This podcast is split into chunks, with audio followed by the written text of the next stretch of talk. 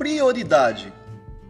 Prioridade é a condição de algo que necessita ocorrer de maneira imediata, preferencial ou emergencial. Normalmente a prioridade está relacionada a algo importante que ocorre em primeiro lugar em relação aos demais, seja em questão de tempo ou de ordem. Nós vemos que muitas pessoas têm prioridades diferentes e prioridades disfuncionais. Muita gente coloca coisas supérfluas como prioridades de suas vidas. Empreendedores dão muita ênfase aos seus negócios, colocando os seus negócios em primeiro plano. Muitas vezes, pessoas que são assim se dedicam tanto aos seus negócios e aos seus afazeres que acabam esquecendo e não vendo filhos crescer, esquecendo da mulher, muitas vezes da esposa ou do, do marido, né, quando é a mulher, e muitas vezes isso cria uma disfunção dentro do lar, dentro de um relacionamento que vai levar a um problema sério conjugal e até mesmo o divórcio, muitas vezes.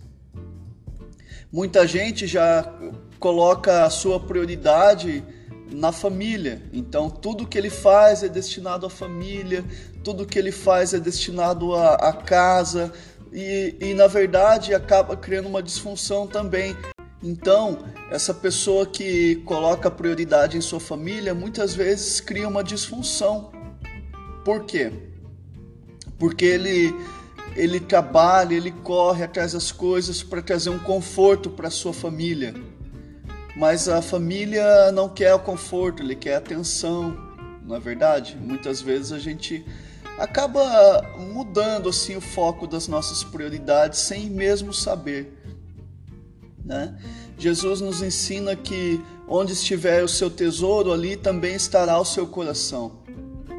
É, a gente pode trocar essa palavra, a gente pode dizer assim: onde estiver a sua prioridade, ali estará o seu coração.